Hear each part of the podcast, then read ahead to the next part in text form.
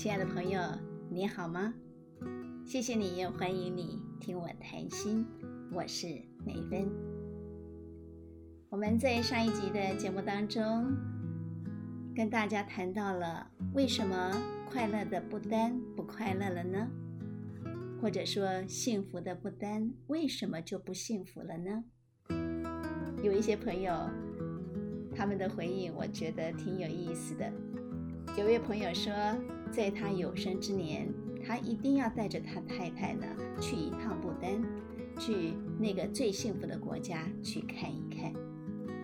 还有另外一个朋友跟我说，他有一个好朋友，在很多年以前呢，曾经带着孩子到不丹去做幸福之旅。回来以后呢，他跟我的朋友分享说：“哎呀，那真是好啊。”真是一个无忧无虑的幸福国度啊！我的朋友就回答他说：“那你就让你的孩子在那边读书就好了，为什么要回来呢？”结果对方就沉默无语了。是啊，如果说有一个你也认同的幸福国度，可是你会让你自己。或者是你的孩子在那边快乐幸福的生活吗？其实，不丹人的生活到底是不是最快乐的，跟我们的关系真的不是那么密切。我们最重要也最应该要去关注的是此刻现在的我，此刻现在的你，幸福吗？我最想要的幸福是什么呢？你最想要的幸福在哪里呢？不过最近因为关注不丹的幸福的这样的一个议题，我也很意外的看到了一部电影。电影的名称是《不丹是教室》。这部电影竟然是台湾的一家电影公司投资拍摄的。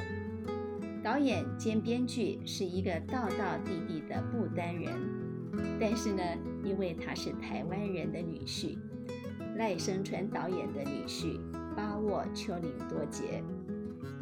让我讶异的是，这部电影的主题其实呢，跟我们探索不丹的快乐幸福，是不是在他们打开了国门，跟世界相通之后，还可以继续快乐幸福的这样的一个议题息息相关。其实呢，这是一部很简单，但是也很有趣的电影。看这部电影，让我直觉地想到了另外一部在台湾拍摄的电影《听见歌在唱》。这是去年在疫情期间票房算是卖座很不错的一部电影。电影的原型故事是用现在原声童声合唱团的团长马彼得校长，用他做原型所发展出来的一个故事。一位布农族的青年在师范学院毕业之后，他回到部落里的学校去教学，奉献他自己。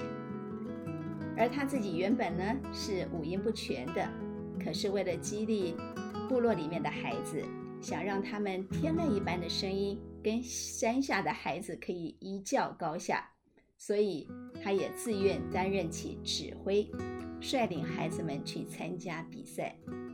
起初，这一群布隆族的孩子们看到山下的学校对于合唱的要求与训练，直觉地认为自己的唱法、自己的发声都是不对的，信心马上瓦解，甚至于呢不愿意再开口唱。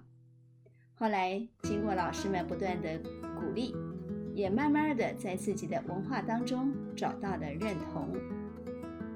最终，大家发现。唯有让孩子们认同自己，认同自己的文化，才是根本之道。而在真实的生活当中，因为这几年我曾经跟马校长，还有原声童声合唱团的小朋友，还有许多的志工朋友们有过一些接触，也熟悉在整个的故事环节当中很多感人的事情，所以对我来说，听见歌在唱。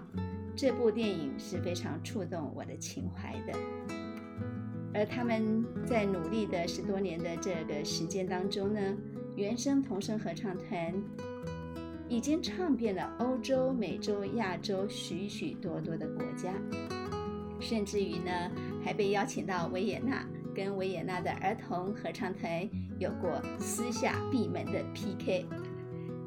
结果当然是保密，因为任何一方输了都都不好。不过不管怎么说，对于他们的心愿，要让世界听见玉山在唱歌，我是非常感动的。不过，听见歌在唱不是我今天的主题，今天的主题是不单是教室。这两部电影会让我直觉地把它们联系在一起，主要是因为这两部电影呢都是在高山上拍摄的。听见歌在唱是在玉山脚下，而不单是教室，这是在喜马拉雅山脚下。两部电影呢都是在偏乡发展的故事，大部分的演员都是素人，而且。都是属于低成本的制作。两部电影的这个主角的身份都是老师，但是事实上，这两部电影的故事的主轴趣味是大不相同的。不单是教室，故事中的主角是属于千禧年在不丹首都出生成长的青年乌金。乌金是一个小学老师。他的年轻的梦想是要离开这个国家，远渡重洋去当一个流浪歌手，一心向往属于他的浪漫跟幸福。可是呢，因为跟国家有义务合约，他必须要执行四年的教书工作之后才可以离开。又因为过去的两三年，这个乌金老师的表现实在是不太好。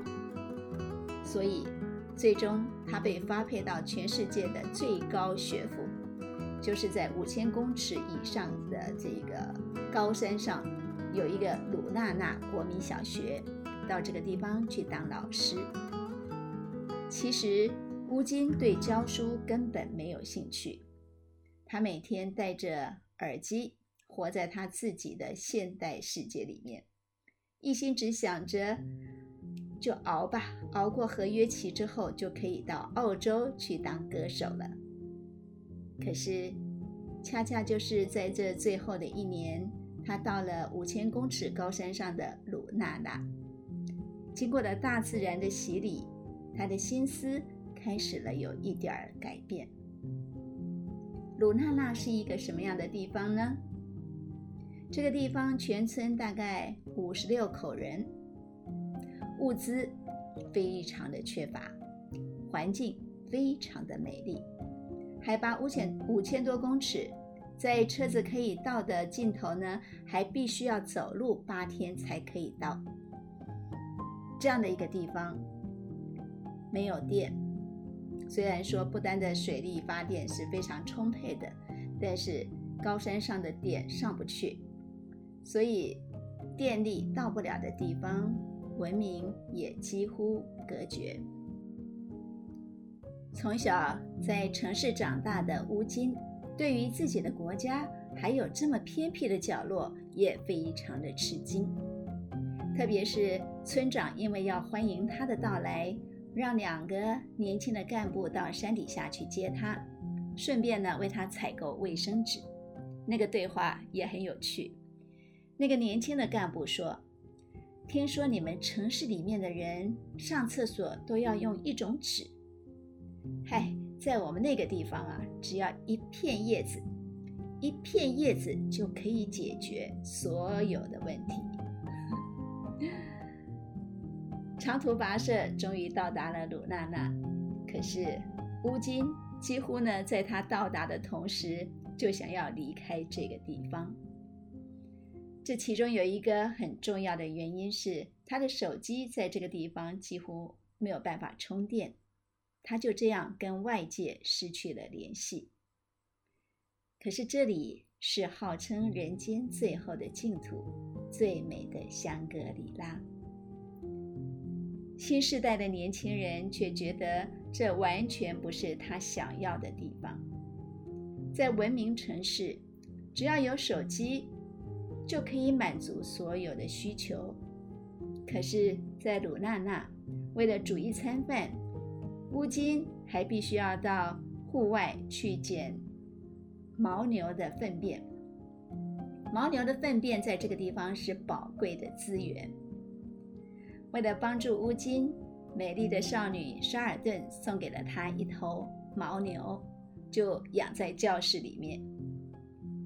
沙尔顿还教乌金唱圆满的牦牛之歌，所以呢，这部电影它有另外一个名称，就是《教室里的一头牦牛》。